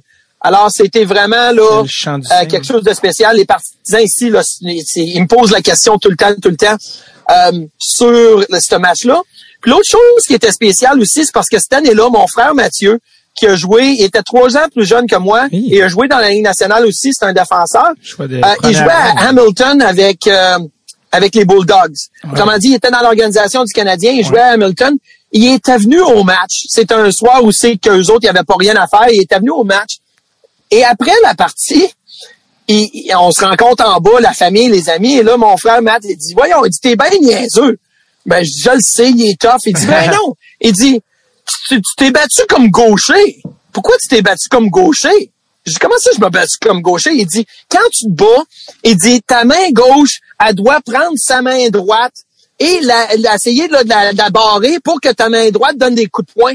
Alors, lorsque tu t'es présenté devant Ray Emery, t'as, pris ta main droite pour essayer de prendre son gilet, mais lui, sa main droite, là, il n'y avait pas rien pour la- l'arrêter. Et là, il a commencé à te donner des coups de poing, des coups de poing, des coups de poing. Il dit, tu t'es battu comme gaucher. Il dit, t'es bien niaiseux. Je dis, je me suis jamais battu. J'avais aucune idée de ce jamais pensé à ça. Ton frère Mathieu, qui est certains, euh, peut-être, ont vu, mais il a joué dans nationale. C'est un choix de première ronde des Kings, quand même. Euh, oui. Qui a, qui a eu. Ah, il a été échangé aux Islanders dans une grosse échange. C'est l'échange de Zygmunt Palfi. Oui. Ziggy Palfi est parti des Islanders aux Kings et mon frère est parti des, parti des Kings aux Islanders avec ça. Ah oui, oui, je me suis, j'ai, j'ai tout, euh, euh, revu ça, j'ai revécu ça en, en relisant là, sur, euh, en checkant ton. Écoute, il, a joué, il, a joué dans la Ligue nationale à 19 ans. C'est assez impressionnant. Écoute, il avait 19 ans dans la Ligue nationale. Là, c'est quelque chose ton, de. Ton frère, a joué deux, ton frère a joué au moins 200 matchs NHL, si je me trompe pas. Oui, il a joué quasiment 300. Il a joué avec les Islanders, avec le Lightning de Tampa Bay et avec les Panthers de la Floride. Après ça, il s'est promené dans la Ligue américaine et il est allé jouer en Europe. Euh, mais euh, quand même, là, c'est ben ouais, assez impressionnant là, son, son cheminement là, à la Ligue nationale. Tu t'es ramassé après à, à Philly où, euh, où Danny, Danny B est venu te rejoindre pas longtemps après, puis apparemment que vous vouliez être co-chambreur, mais l'équipe voulait pas. Ouais, on voulait être co-chambreur parce qu'on était co-chambreur pendant euh, une demi-saison à Buffalo. Nous autres, là, moi, Daniel et Jean-Pierre Dumont, on se tenait toujours ensemble. JP puis moi, on était co-chambreur pendant quelques années. et lorsque JP est parti vers Nashville, ben je me suis trouvé, je trouvé tout seul. Puis là, ben les Sabres avaient mis Daniel avec moi, puis on s'entendait super bien. D'ailleurs, apparemment que JP Dumont t'appelait constamment le meilleur le meilleur backup au monde. Comment il dit comment il dit Ouais, c'est ça qu'il dit best backup in the world. Hein? Il dit euh, puis, écoute là, pas juste ça, j'étais le meilleur co-chambreur. Écoute le soir, je commandais la crème glacée, le dessert et tout. Écoute, je m'occupais de mes mes colocs. Euh, puis écoute, moi puis Dan, on était co-chambreurs. Et là, on se retrouve à Philadelphie. À Philadelphie, eux autres, il y avait comme euh, une police un peu là de, euh, de, de, de mettre les gardiens de but tout seuls dans leur chambre à cette heure, dans la Ligue nationale, les joueurs ont toutes leurs chambres à eux autres, au moins que tu sois là, une recrue. Euh, mais dans le temps, tu avais toujours un coloc, un co-chambreur, mais les gardiens de but, souvent, avaient leur chambre à eux. Et là, on est arrivé à Philadelphie, puis Dan est venu me rejoindre quelques mois plus tard. Et là, on est allé voir le directeur général Paul Holmgren, puis on a dit, euh, garde, moi, j'ai pas de co-chambreur, Dan est nouveau, on était ensemble à Buffalo, mais nous ensemble, puis tout va être correct. Et là, Paul Holmgren a regardé ça et dit, il dit, moi, il dit, mes gardiens de but sont tout seuls. Fait que, Dan, tu vas avoir ta chambre à toi tout seul aussi. Fait que là, Dan, moi puis Dan, on était contents. Sa route, on avait des chambres communicantes des fois, tu sais, avec la ah! porte entre les deux. Écoute, on avait, on avait une suite à nous deux, tu sais, c'était, c'était le fun au bout. Euh, mais, euh, ouais, mais je vais te dire, là, comme anecdote, là, ouais. euh, tu sais, t'es sa route, t'es dans les hôtels. J'ai jamais vécu une situation aussi drôle et aussi le fun qu'un soir en Floride avec les Sables de Buffalo, euh, Jean-Pierre Dumont, c'était mon, mon, mon, mon coloc, mon co-chambreur. On était à Fort Lauderdale, au Marriott Harbor Beach. On a perdu contre les Panthers et là, Lindy Ruff était pas content. Puis on restait à Floride ce soir-là. On retournait là, par quelque part sur la route le lendemain. Il dit, euh, je veux un curfew à soir à 1 heure, tout le monde à l'hôtel. Fait que moi, j'avais pas joué ce soir-là. Alors, moi, puis Adam Mayer, puis Andrew Peters, je me souviens, on s'en va d'un bar, on prend une coupe de bière, il a une heure, hein, on en prend un autre. Il y a une heure et demie, hein, on en prend un autre. On rentre à deux heures, deux heures et demie. Écoute, pas plus dur que ça. On n'est pas rentré à 5 heures du matin, là. Fait que c'était pas si pire que ça. Mais quand je suis revenu à l'hôtel, je sors de l'ascenseur, je regarde là dans le fond du corridor où ma chambre était, et je je me rends compte qu'il y a quatre, cinq gars qui sont en train de, de, de faire quelque chose dans le corridor. Puis je me dis, qu'est-ce qu'ils font là? C'était Daniel Brière, Chris Drury, Jason Palmenville, Jean-Pierre Dumont, puis, euh, puis cette gang-là. Quand ils sont rentrés à une heure, ils ont ri, ils ont dit, on va aller voir Martin dans la chambre, c'est sûr qu'il est rentré au curfew, on va aller le réveiller. Quand ils sont rentrés dans ma chambre, j'étais pas là. Ils ont dit, ah ben, le tabarouette, il saute le, il saute le couvre-feu. On va y faire une surprise. Alors, ils ont sorti, là, mon lit, ma table de nuit, la lampe, euh, tout ça, là, ils l'ont sorti dans le corridor. Ils ont fait mon lit dans le corridor de l'hôtel. Fait que moi, quand je suis arrivé à 2h30, ils m'attendaient, puis sont dehors de ma chambre, puis sont là, là, puis je te dis, là, le lit est fait, les draps, tout, là, les, les, les, les, euh, les oreillers, tout est parfait dans le corridor de l'hôtel. Alors moi, je suis parti sur un sprint. Euh, je me souviens plus qui j'ai plaqué. Là, j'ai assommé quelqu'un. On a tombé sur le lit. Ça a commencé à se battre. Euh, écoute, j'avais pris une coupe de bière, fait que j'étais, j'avais du, j'avais du fun, mettons. les gars, écoute, on a tellement ri, là, on a tellement de fun. La sécurité est venue deux, trois fois nous avertir, mais c'était une des, une des jokes là, les plus fun que j'ai que j'ai eu contre moi et que j'ai vu, c'est Dan puis JP qui ont mis mon lit dans, dans le corridor. Ah ouais, vous, vous étiez les trois mousquetaires ensemble, les trois Keb à, Buffalo. Ben, on jouait aux cartes tout le temps. Ben oui. Est-ce que Lindy Ruff, euh, Lindy Ruff euh, est sorti dans le corridor? Vous êtes vous, fait pogner? Non, on s'est pas fait pogner. Euh, malgré. Puis là, après ça, écoute, ça, ça a duré jusqu'aux petites heures du matin parce que ça m'a pris du temps à remettre le, lit dans la ben, chambre. Je sais pas. Puis là, je me suis rendu compte qu'on avait une porte patio, puis la porte patio rouvrait, puis là, c'était le toit de l'édifice à côté. Alors, je me suis promené sur le toit, puis là, j'allais dans toutes les portes patio, puis je cognais dans les portes patio des, des gars. Euh, puis là, j'essayais de trouver la chambre à Palmer, puis la chambre à tel autre. Puis écoute, je cognais dans de tout le monde. Euh, il était 4 heures du matin. Écoute, c'était pas, c'était pas, c'était pas le fun là, si t'étais en vacances, tu essaies de relaxer, puis essaies de dormir. Là. Mais euh, on avait bien du fun. Écoute, ben on était les trois mousquetaires, on jouait aux cartes ensemble. Euh, on avait vraiment du plaisir ensemble. Alors, lorsque JP est parti à Nashville et moi, je me suis fait échanger en Philadelphie, quand Dan est arrivé à Philadelphie, là, on était moi, Dan, puis à ce moment-là, Simon Gagné aussi. Alors, on s'est retrouvé une autre gang de Québécois, puis on a eu du fun aussi. Ouais, sachant qu'il était un feu roulant d'anecdotes, euh, puis je vois le temps qui passe, que je veux, je veux pas qu'on, je veux pas qu'on, je veux qu'on aille chercher chaque euh, jus, euh, chaque, oui. chaque goutte du citron. je sais que tu as quand même eu la chance de jouer à, New York, dans la Big Apple, avec nul autre que ce bon vieux Torts aux commandes. Ah, Et Torts, évidemment, c'est le personnage des personnages. mais je sais que tu as une anecdote euh, t'en as en fait probablement plus qu'une qui va te venir en tête, mais par rapport au fait que lui, il était très euh, très, très, très sévère sur les retards dans les meetings. et je sais que tu as une anecdote impliquant Brian Boyle. Donc, je ouais, fallait que euh, la ponctualité, c'était très important pour John Tortorella. Moi, j'ai adoré Torts. Écoute, j'ai adoré le, son style. Il t'engueulait, mais il t'aimait en t'engueulant, puis il t'aimait, mais il t'aimait en t'engueulant. Tu sais, c'était vraiment les deux. C'était un positif, un négatif. Ça revenait au positif. J'ai vraiment aimé ça. Mais ces meetings, écoute, s'il y avait un meeting à 10 heures le matin avant la pratique, le meeting commençait à 9h50, puis à 9h45, il fallait que tu sois dans le meeting. Écoute, c'était pas à 10 heures, là, c'était, si t'es 5 minutes en avance, t'es 10 minutes en retard. Écoute, c'était vraiment, là, comme mhm. ça que ça marchait avec toi. Mais nous, les gardiens de but, à cause qu'on travaillait avec Benoît Allaire, souvent, on n'avait pas besoin d'aller dans les meetings parce qu'on était sur la patinoire une demi-heure en avance. Alors ça, c'est un matin dans les séries. Euh, c'est quoi? C'est 2000, 2012, les séries 2012. Parce qu'on s'est rendu jusqu'en finale de conférence cette année-là. Mm-hmm. Et là, on se présente un matin et c'est marqué sur le, build, sur, sur, sur, le tableau 10 heures meeting, gardien de but sur la glace à 10 h quart. Fait que moi et Longquist, on dit on va pas dans le meeting, faut s'habiller pour aller. Fait que on, commence à se préparer, on s'habille. Et là, entre-temps, notre capitaine, qui était Ryan Callahan, il voit que tous les joueurs sont là. Il est 9 heures du matin et tous les joueurs sont là. Fait qu'il va voir Tortorella et il dit à Torts, il dit, est-ce qu'on peut avancer le meeting peut-être à 9h30 parce que c'est une pratique optionnelle. Les gars veulent s'en aller chez eux. Et là, Torts, il dit, OK, meeting à 9h40, mettons. Fait que là, c'est correct. Mais Brian Ball, lui, il a vu meeting à 10h. Fait que Brian Boyle, il va prendre sa douche, il s'assit aux toilettes, puis il lit son journal, puis tu sais, il prend son temps le matin, tu sais, comme tu fais, tu t'assis, tu relis son journal, il est sur le bol, il attend, il attend.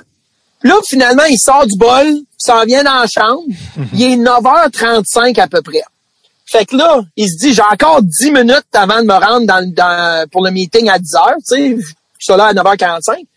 Fait que là, il s'assit. Fait que là, moi puis Lundquist, on regarde Brian Boyle, puis on dit, Boiler, meeting? Fait que là, Boiler, il dit, ouais, il dit 10 h meeting, je vais être là à 9h45.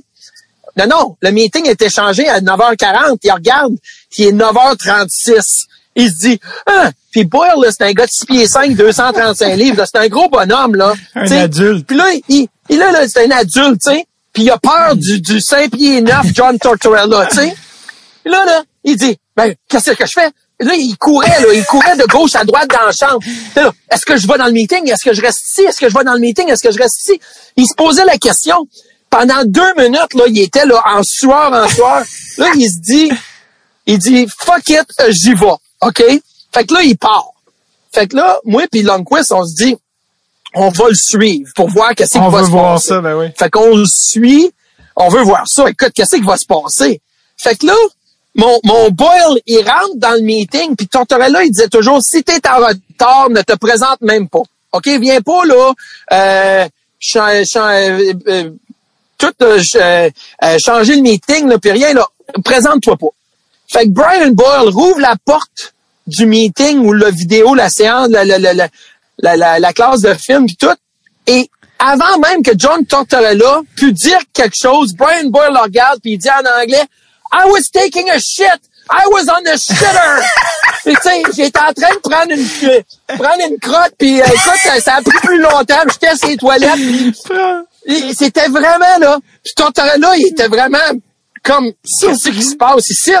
Il regarde Boiler, il dit OK, uh, sit down, assis-toi. Fait que là Boyle, il a vraiment là trouvé, il a, il, a, il, a, il a, réglé le mystère John Tortorella. si tu es capable de, de lui couper la parole et de dire quelque chose avant, avant qu'il dise quelque chose, t'es correct.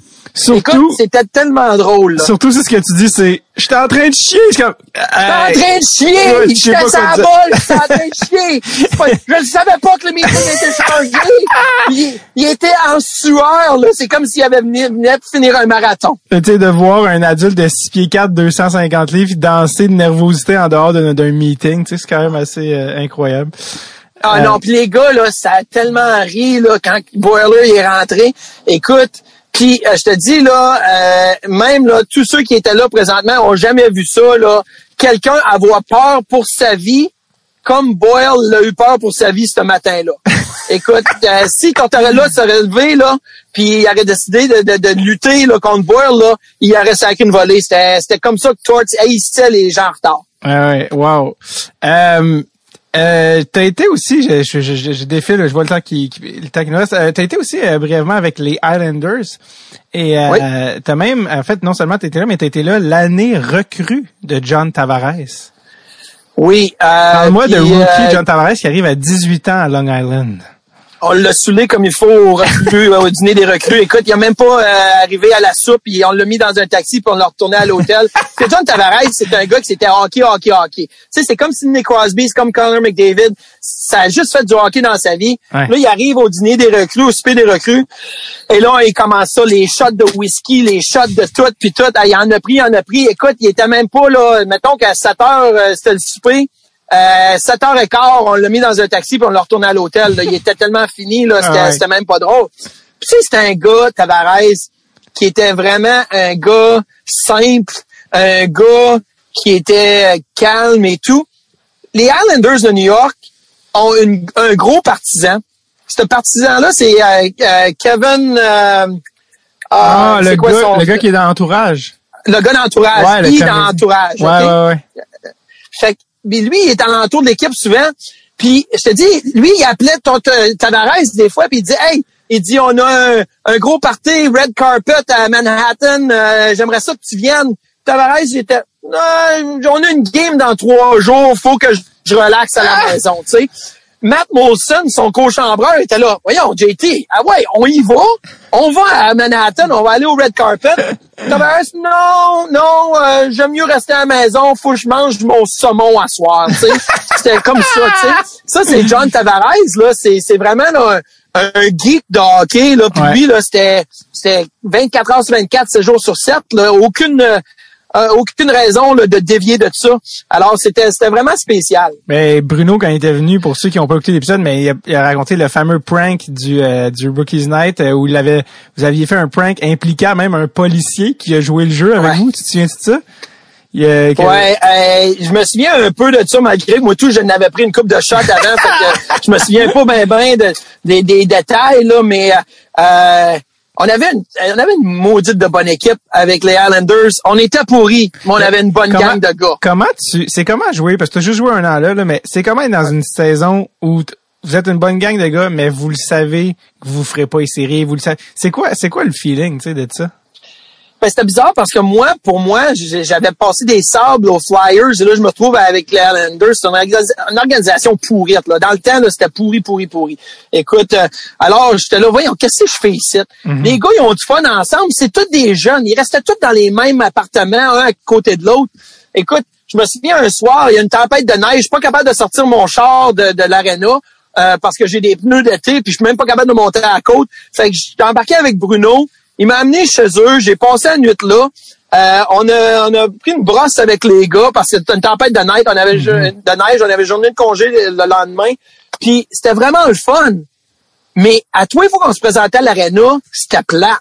C'est comme à l'aréna, c'est plate. Mais une fois qu'on est parti de l'aréna, c'est le fun. Ça devrait être l'inverse. Ouais, ouais. Tu sais, fait que mais ces gars-là, ils savaient pas. C'était la première organisation, tu sais, des Tavares, des Bailey, des Oposo, euh, des Gervais. C'était la première organisation.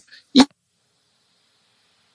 alors, pour eux autres, c'était, c'était comme si c'était normal, tu sais, il y avait du fun. Euh, parlant de personnages, je viens de me rappeler qu'à New York, tu as croisé le très coloré Sean Avery. Oui, je l'ai croisé pendant euh, une saison vraiment. Euh, Sean, c'était un bon gars. Ça dépendait des jours. Là. Une journée, il était marabout, l'autre jour, il était content. Une journée, il était... Euh, euh comment les gars euh, géraient, comment les gars géraient, ils l'aimaient-tu, il était-tu comme moi, il était un peu trop demandant, c'était un petit peu trop drama Non, les gars ils l'aimaient, Écoute, je me souviens une fois dans l'avion, euh, il se présente à l'avion, puis il y a vraiment là, il y a des, des, pantalons le coton ouaté. Écoute, quand tu étais dans l'avion, il fallait que tu sois habit. Ah il y avait des cotons ouatés. Écoute, ben mais fait que les gars, ils ont dit, Sean, on tenait à l'amende. 500 piastres, des pantalons coton ouaté. Fait que là, Sean, il dit, non, non, non, c'est des pantalons, écoute, Giorgio Armani, c'est en cachemire. Fait que là, les gars, non, non, ça a l'air de des pantalons coton ouaté. Fait que là, il dit, il faut que quelqu'un me défende, là, dans mon, dans, dans, dans, le, tribunal, on appelait ça un tribunal à la justice. Alors, c'est moi qui étais son avocat pour essayer de le défendre, mais je voulais pas le défendre. Moi, je voulais juste qu'il paye son 500 Alors, j'ai fait, j'ai fait la, la, job la plus pourrite dans tous les avocats euh, au tribunal parce que je voulais qu'il paye son argent. Alors, c'était vraiment, là, Sean Avery, c'était un gars bizarre. C'était un gars quand même le fun quand il était heureux. Mais une fois qu'il était pas heureux, là, ouf, c'était, c'était pas facile il y a beaucoup de il y a beaucoup de trucs dans ta carrière, tu sais les gens ils pensent à toi, ils, oublient où ça fait. Mais tu as gagné quand même les World Juniors, euh, tu as joué dans la nationale euh, Caroline une carrière euh, au grand complet, mais beaucoup d'affaires une chose particulièrement que les gens font je pense pas qu'ils savent là juste de même. Tu as une médaille d'or du championnat du monde de 2003. Puis d'ailleurs Danny Danny B était là d'ailleurs cette fois-là. Et pourquoi je m'en souviens en plus de cette affaire là, c'est que c'est le but gagnant le plus anticlimatique, ouais, je sais pas si ça se dit en français, mais anti-climax de l'histoire des buts gagnants. Anson Carter, qui a fait un wrap-around contre la Suède, il a scoré, il a levé les bras, mais là, tout le monde a dit, attends, je suis pas sûr qu'il est rentré.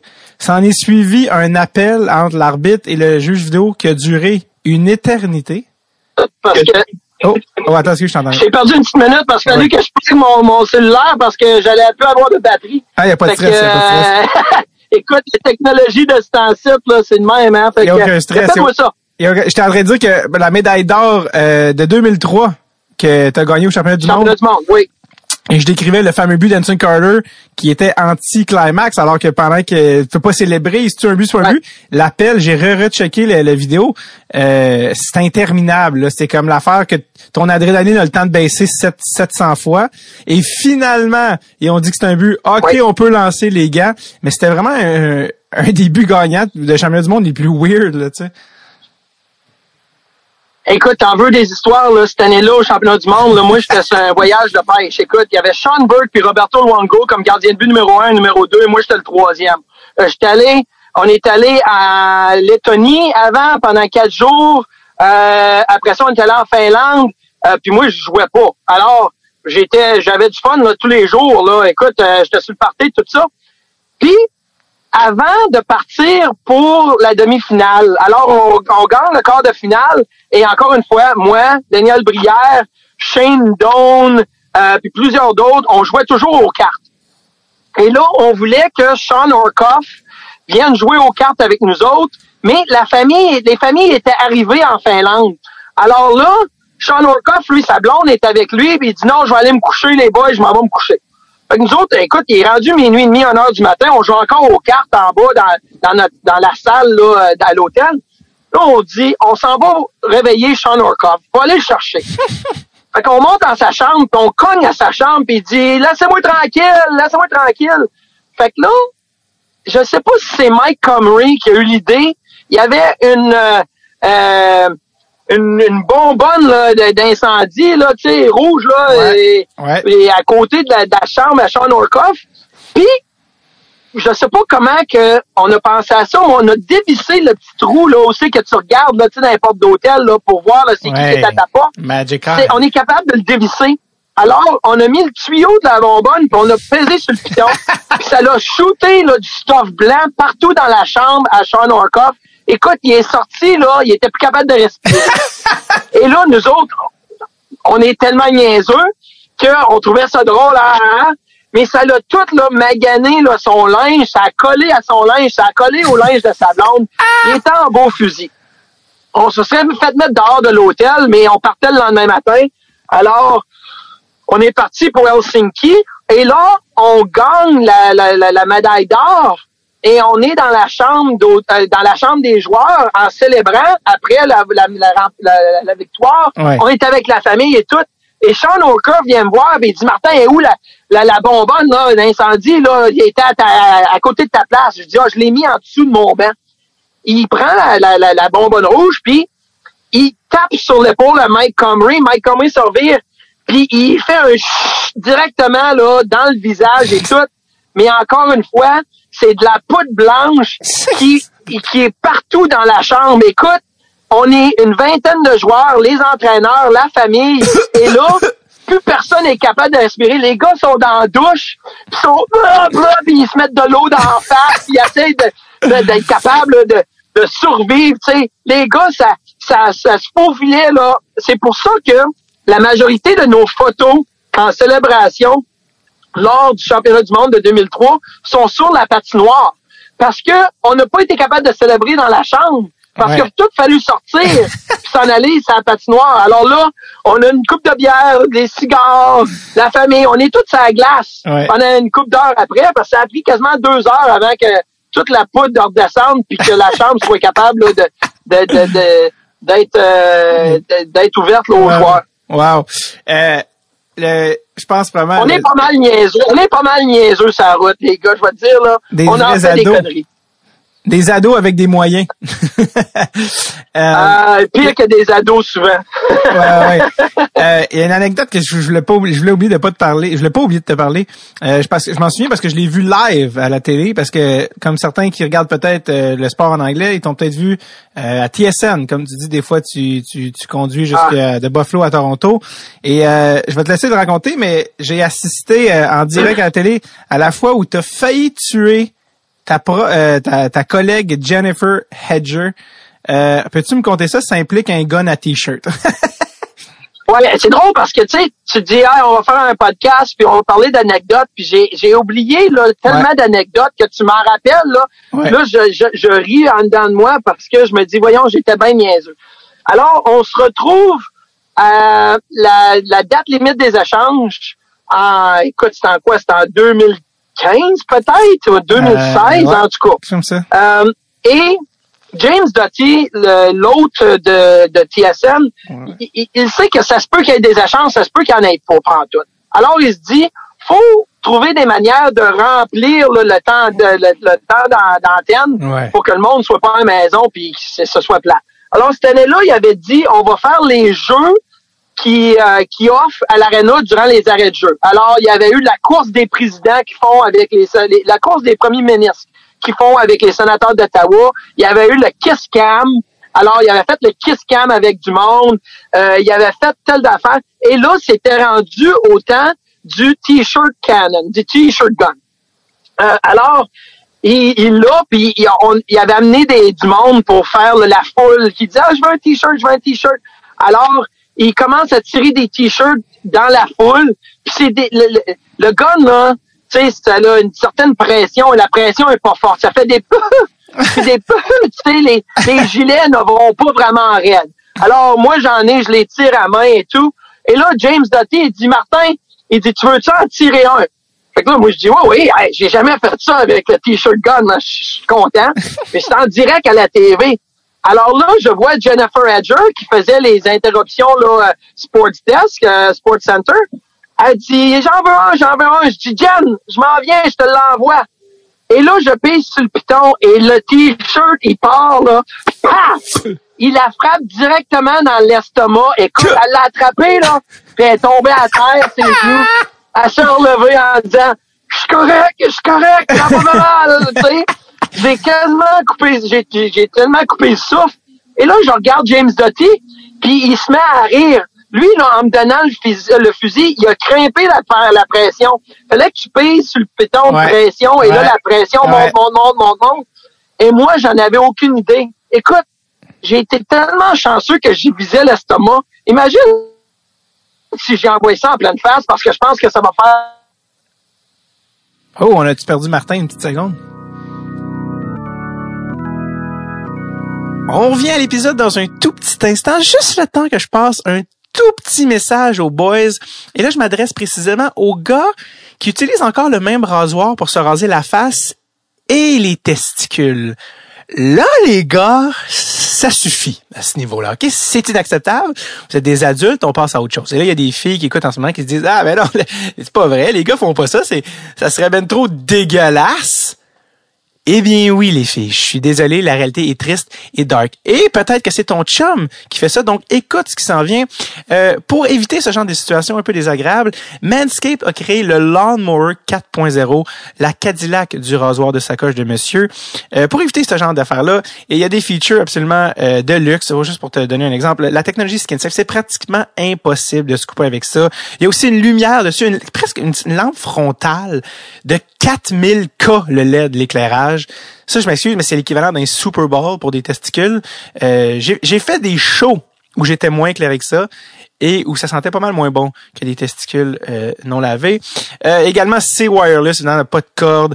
Euh, c'est waterproof, tu peux te faire, tu peux te raser dans la douche. Comme ça, tu fais pas un mess sur le plancher de la salle de bain que quand ta blonde elle rentre, on dirait qu'il y a un rat qui a fait de la chimio. C'est dégueulasse! OK? Pour toutes ces raisons, Profitez du 20% de rabais avec le code DST20 au manscape.com. Plus le shipping est gratis, OK? 20% de rabais et shipping gratuit avec le code DST20 au manscape.com. Euh, manscape.com, dis-je. Euh, tu sais, deux pierres d'un coup. Hein. Tu t'occupes euh, de ton petit monsieur hein, down there et puis euh, t'aides à financer le podcast. C'est, je veux dire, c'est un bon idéal, OK? DST20, manscape.com. On retourne à l'épisode. Oh, on est de retour! de retour! Écoute, je l'ai dit, mon, mon cellulaire, ben écoute, c'est ça qui arrive quand t'as quatre enfants, hein, puis ils ont de 16 à 10 ans. Fait que ma, ma fille de 14 ans a eu le dernier iPhone, puis ma fille de 12 ans a eu l'année passée, puis mon gars, ben là, il dit il a besoin d'un nouveau cellulaire. Fait que le mien, c'est un vieux iPhone d'il y a 4 ans, puis euh, la batterie lâche assez vite. Fait que là, écoute, la batterie a lâché. Ah, c'est ça qui est arrivé. Mais t'étais en plein, euh, en plein euh, climax, en plein climax où tu avais envoyé un t-shirt à, à, toute vitesse. T'es humoriste, toi. Hein? Imagine, là, tu comptes ta joke là. là, là, à, la fin de ta joke, peine de courant.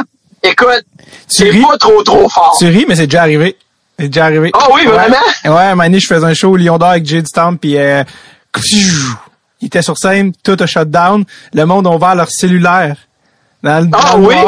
Puis euh, il a fait le show euh, comme euh, comme comme les, Grecs le faisaient dans le temps.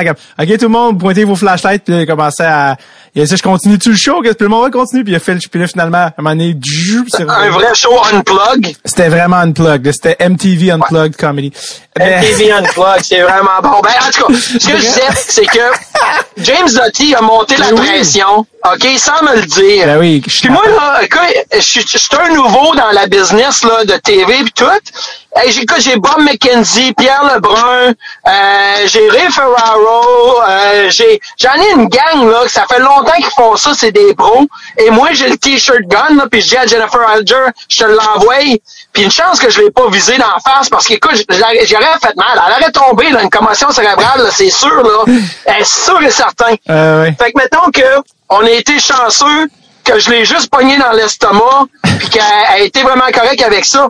Mais là, l'année d'après, elle a eu sa revanche. Écoute, ah oui? ils ont préparé là, ce, ce, des sketchs là, qu'elle se préparait, elle s'entraînait pour avoir sa revanche. Alors, à la fin du show, James Doty m'amène et dit on va faire un one-on-one, on va parler des gardiens de but qui ont pas qui ont pas bougé, qui ont pas transigé. Alors, il m'amène sur le côté, il y a une caméra spéciale. Moi, je suis là, hey, c'est vraiment bon. Écoute, je suis à la, à la fin du show, puis j'ai mon one-on-one avec James Doty. Écoute, je suis une vraie star. Ouais, fait que là, James, il dit, Martin, il dit, quelques gardiens de but n'ont pas été transigés. Qu'est-ce que tu penses de lui? Qu'est-ce que tu penses de ça? Fait que je commence à parler. Et là, je vois dans l'arrière-plan, le monde commence à bouger et tout. Et là, Jennifer Edger, elle s'en vient, elle a un gun à slime. Tu sais, là, la slime ouais, verte la et tout, là. ouais, elle a un gun à slime. Puis elle dit, Marty, j'ai attendu pendant une année complète pour avoir ma revanche et là, je vais l'avoir. T'es tout de pas courir, euh, je vais te, vais te suivre tout partout.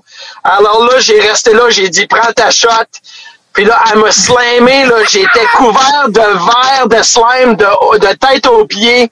Écoute, c'était tout un setup, deux autres, là. Mais euh, c'était vraiment drôle qu'elle ait eu sa revanche. Fait que pendant 12 mois, là, ça s'est joué là-dessus. tu savais-tu, tu sentais-tu que ça s'en venait? Ben, je sentais que ça s'en venait parce qu'il y avait comme fait une préparation. Jennifer Anger va se préparer, la revanche contre Martin Biron et tout. Mais c'est comme tu travailles tellement cette journée-là que tu l'oublies. Ben oui. Écoute, t'es tellement là, dans ta bulle que tu te dis, ça va arriver à un moment donné, mais je l'ai oublié. Ben oui. Et là, quand je l'ai vu arriver, j'ai dit, c'est pour ça que je suis pas parti à courir. Je savais là, que pour effet de télévision, il fallait quand même que je reste là Oui. pour qu'elle puisse avoir sa revanche. Là. Je suis Ah pas oui. fou non plus.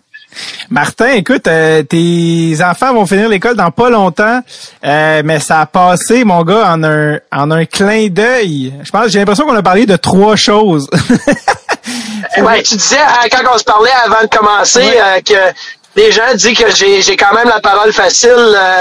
Suis un passionné de hockey, fait que puis de mes histoires de, de carrière et de tout là, j'aime ça dans- donner un peu là, de euh, d'un aperçu à ce que la carrière d'un joueur dans la Ligue nationale est pour les partisans qui, qui veulent savoir c'est c'est quoi qui se passe là dans la chambre puis dans tout ça. Alors Ouais. j'en ai plusieurs d'autres puis on pourrait s'en reparler dans, les mois qui s'en viennent, les années qui s'en viennent pour en rencontrer encore plus. Ben oui, je sens que je sens qu'il y en a qui en, qui en tête. Fait que quand on va se laisser, tu pourras les noter dans ton cellulaire. C'est sûr que je te réinvite pour un part 2. pour euh, Ouais, t'allais dire, ouais. Ouais, faudrait, faudrait quasiment que j'en fasse un, là. Faudrait qu'on se rassemble, les, les, les trois mousquetaires, là, avec Jean-Pierre Oui. et Tidane, là, que tu n'amènes les trois ensemble, là, qu'on puisse jaser parce que, euh, écoute, je parlais de jouer aux cartes avec Daniel Brière pis Ouais. tout ça, là, puis je vais juste donner un aperçu, Ouais. là. Tu sais, le téléphone entre les deux lits, là, dans une chambre d'hôtel, là. Tu sais, avec les pitons, là. Ouais. Daniel en a probablement cassé à peu près une cinquantaine. à toutes les fois qu'il perdait une game de cartes, là, c'est le téléphone qui pognait la- la- le premier, là, le- il l'arrachait, du, du- il le tirait. La manette de télévision, c'était deux. Puis là, après ça, là, c'était euh, c'était la table, trois. Alors, euh, donc, Daniel, il, il venait fâché assez souvent si euh, s'il perdait une game de cartes. Euh, c'est euh, c'est pas un gars qui aime perdre, visiblement. Ouais, c'est ça. C'est un compétitif. Écoute, euh, Ah oui. c'est pour ça qu'il y a eu du succès partout où c'est qu'il est allé. Euh, mais euh, c'est c'est ça, tu sais, c'est c'est des histoires de même là, que moi euh, j'aime beaucoup. Puis on a fait là pour le 50e anniversaire des Sables de Buffalo, on s'est rassemblés, Daniel, Jean-Pierre, moi et Jay McKee. Ouais, on vu. a joué une game de cartes J'ai vu ça. pour faire une vidéo là-dessus. Et euh, c'était comme si on était euh, il y a 15 ans, il y a 16 ans, là, encore une fois, là, aujourd'hui, euh, on a joué au même jeu. J'ai encore perdu. Alors, je dois, je, dois encore de l'argent à Tidane parce que je l'ai pas encore payé. Alors, euh, c'est, c'est comme ça que ça se passe. Ouais, mais si on regarde vos, euh, vos, euh, vos salaires en carrière, Daniel, il en a accumulé pas mal. Il est correct, il est correct. ouais, malgré qu'à toutes les années, il s'en allait en vacances avec ce que je lui donnais à la fin de l'année à cause de mes pertes de cartes. je payais une petite, une petite vacance dans les Caraïbes. Puis Jay McKee qui racontait dans la vidéo que lui, je pense, il y avait une infection qui fait qu'il avait pas pu jouer en 2006. C'est ça a été un autre défenseur qui avait tombé, puis euh, il voulait jouer, puis le, trainer il a dit non, tu peux pas embarquer là, mon gars. Tu, Écoute, il, il avait son infection, c'était une staff infection dans, dans, dans la jambe. Le docteur a mis euh, avec un stylo là la jambe, mettons, était rouge, là. Ça commençait à la, à la cheville, puis ça montait, là. Puis un jour, ils ont commencé les antibiotiques, ils ont mis une marque sur sa jambe. Ils ont dit, si ça monte, si le rouge monte, les antibiotiques marchent pas, il va falloir t'amputer la jambe. Alors, il s'est couché le soir, là. Lui, il voulait jouer. Et il s'est couché le soir avec une possibilité que le lendemain, il fallait qu'il se fasse amputer, se fasse amputer la jambe parce que l'infection avait grimpé. Mm-hmm. En fin de compte, les antibiotiques ont marché et euh, Écoute, il y a eu des antibiotiques pendant deux, trois mois après ça pour carrément clairer l'infection qu'il y avait. Wow. Jean-Pierre Dumont, lui, est rendu où? Il est où maintenant? JP est à Nashville. Il est à Nashville. Et euh, Jean-Pierre, euh, après les Sables de Buffalo, il était joué avec les Prédateurs et il a, pris sa retraite avec les Prédateurs. Il coach le hockey mineur. Il, il, est le dirigeant de l'organisation des, euh, des petits Prédateurs. Et il, a, il, a, quatre filles, puis euh, lui, son temps, il y a quatre filles à la maison, fait qu'il s'en va coacher des, des, des, des, des jeunes des jeunes garçons au hockey pour, pour sortir des, de, la, de la maison. c'est ça qu'il fait. Je pense qu'il coach son gars ou quelque chose, il me semble, je pense, ou quelque chose comme ça. Non, JP, il a quatre filles. Alors, il ah, coach pas son gars, mais il, il, euh, il, est coach, puis euh, il vient à Buffalo une fois de temps en temps. Il, il a une belle après-carrière. Lui, c'est un gars de Montréal. Écoute, ça, c'est une autre histoire, Jean-Pierre. là. Tu sais, c'est c'est un gars qui de la, ville de Montréal, il prenait l'autobus, l'autobus de ville pour aller aux pratiques parce que son père travaillait le jour, sa mère de nuit ou peu importe, là, il pouvait pas, puis c'est ça qu'il faisait pour jouer au hockey. Là. Euh, c'était, vraiment une, histoire là, assez impressionnante. Wow. Martin, ça a été un plaisir. C'est sûr que je te réinvite parce que je sais que ton cerveau va continuer puis tu vas accumuler les histoires. Mais ça a été franchement un, plaisir de te jaser. Tu été un feu roulant d'anecdotes. L'homme, je pense que ton l'homme au cœur d'enfant et aux yeux de husky. C'est ça ton. Euh, ah ouais. Euh, mettons que. ouais. tu sais quand, j'étais jeune là tu sais, j'arrivais au snack bar à l'aréna, puis là, la madame derrière le, le, euh, le, le, le, snack bar, elle disait toujours Avec tes yeux, tu vas en briser des cœurs. elle avait-tu raison? La question, c'est elle avait-tu raison? Ah, ben ça, on en parlera une autre fois. C'était Martin. Bien. Merci énormément, euh, Martin, d'avoir pris le temps. Euh, T'es la définition de, de l'expression bon vivant. Donc, euh, ah. Merci énormément d'avoir pris le temps.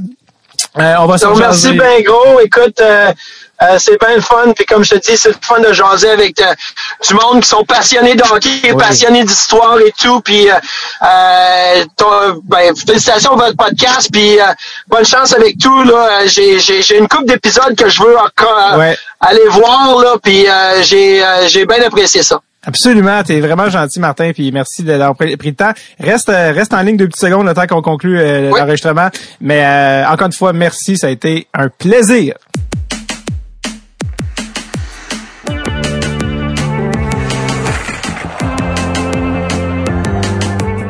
Merci énormément à Marty. Oui, les yeux de husky, mais le cœur chaud, tendre pour ce moment de grande qualité. C'est le genre de gars qu'il faut que je réinvite plus tard au podcast, mais j'ai hâte de le rencontrer en vrai quand les frontières vont réouvrir. Euh, je vous rappelle, il reste un épisode à la saison. Ça se passe euh, sur Patreon. Il est déjà là. Il est chaud, il est frais, il est croquant, il vous attend. Et surtout, ça va être l'endroit Patreon où vous allez pouvoir poser vos questions à Chucky Pellerino pour l'épisode du draft qui s'en vient, un des épisodes les plus convoités à chaque année. Toutes vos Charles répond à celles envoyées sur Patreon et également vous avez accès à son dossier personnel privé descriptif en détail poétique et émouvant de chaque joueur. Le document référence pour le repêchage uniquement sur le Patreon de Dreadful ou Patreon, patreon.com slash Tape. Ça danse dans ma tête. Allez, à la semaine prochaine, les amis! Woo!